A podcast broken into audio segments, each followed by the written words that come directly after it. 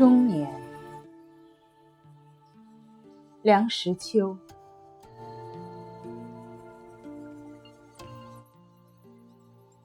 钟表上的时针是在慢慢的移动着的，移动的如此之慢，使你几乎不感觉到它的移动。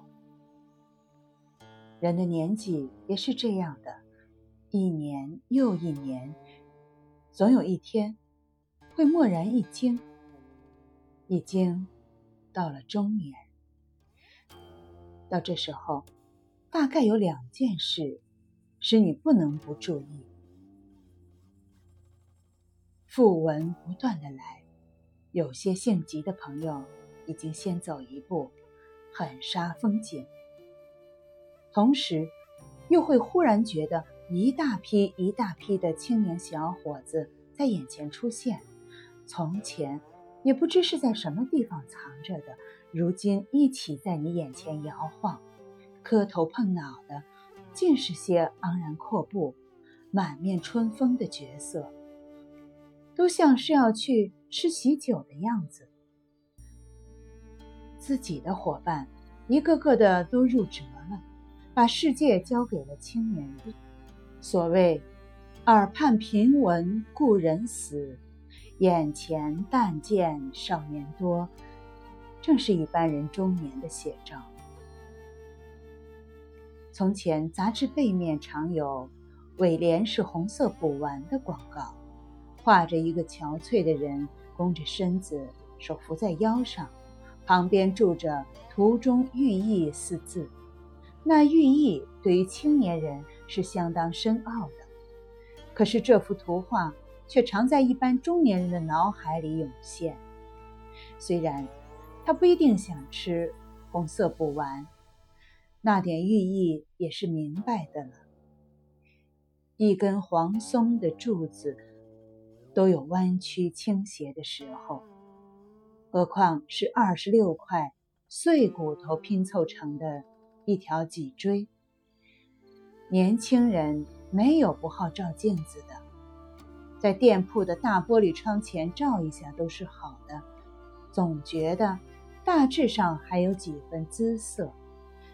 这顾影自怜的习惯逐渐消失，以至于有一天偶然揽镜，突然发现额上刻了横纹，那线条是显明而有力，心想那是抬头纹，可是低头也还是那样。再一细看，头顶上的头发有搬家到腮旁颌下的趋势，而最令人触目惊心的是，鬓角上发现几根白发，是一经非同小可。平素一毛不拔的人，到这时候也不免要狠心的把它拔去，拔毛连如，头发根上。还许带着一颗鲜亮的肉珠，但是没有用。岁月不饶人。一般的妇人到了中年更着急。哪个年轻女子不是饱满丰润的，像一颗牛奶葡萄，一弹就破的样子？哪个年轻女子不是玲珑矫健的，像一只燕子？跳动的那么轻盈，到了中年全变了，曲线都还存在，但满不是那么回事。该凹入的部分变成了突出，该突出的部分变成了凹入。牛奶葡萄要变成金丝蜜枣，燕子要变成鹌鹑。最暴露在外面的是一张脸，从鱼尾起，皱纹撒出一面网，纵横浮凑，疏而不漏，把脸逐渐织成一幅铁路线最发达的地图。脸上的皱纹已经不是熨斗所能烫得平的，同时也不知怎么，皱纹之外。还常常加上那么多的苍蝇屎，所以脂粉不可少，除非粪土之墙没有不可污的道理，在原有的一张脸上再罩上一张脸，本是最简便的事。不过，在上妆之前、下妆之后，容易令人联想起《聊斋志异》的那一篇画皮而已。女人的肉，好像最经不起地心的吸力。一到中年，便一起松懈下来，往下堆摊。成堆的肉挂在脸上，挂在腰边，挂在怀际。听说有许多西洋女子用擀面杖似的一根棒子，早晚浑身乱搓，希望把浮肿的肉压得结实一点。又有一些人干脆。即食脂肪，即食淀粉，扎紧裤带，活生生的把自己饿回青春去。有多少效果，我不知道。别以为人到中年就算完事，不。譬如登临，人到中年像是登基到了最高峰，回头看看。一串串的小伙子正在头也不回、汗也不开地往上爬。再仔细看看，路上有好多绊脚石，曾把自己磕碰得鼻青脸肿；有好多处陷阱，使自己做了若干年的井底蛙。回想从前，自己做过扑灯蛾，惹火焚身。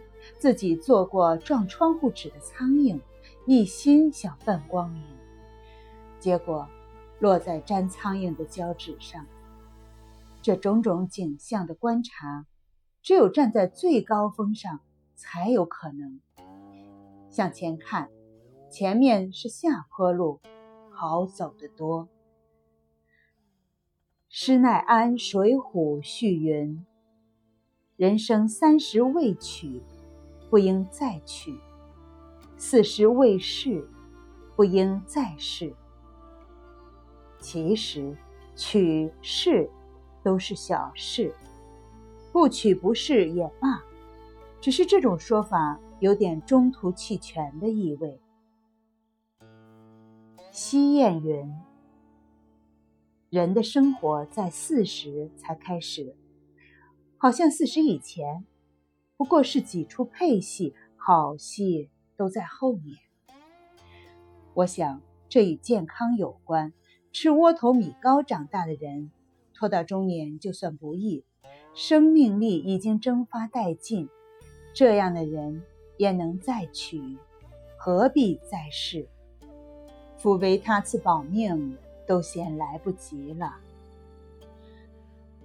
我看见过一些得天独厚的男男女女，年轻的时候愣头愣脑的，浓眉大眼，生姜挺硬，像是一些又青又涩的毛桃子，上面还带着挺长的一层毛。他们是未经琢磨过的朴实，可是到了中年，他们变得润泽了，容光焕发。脚底下像是有了弹簧，一看就知道是内容充实的。他们的生活像是在饮窖里藏了多年的陈酒，浓而芳烈。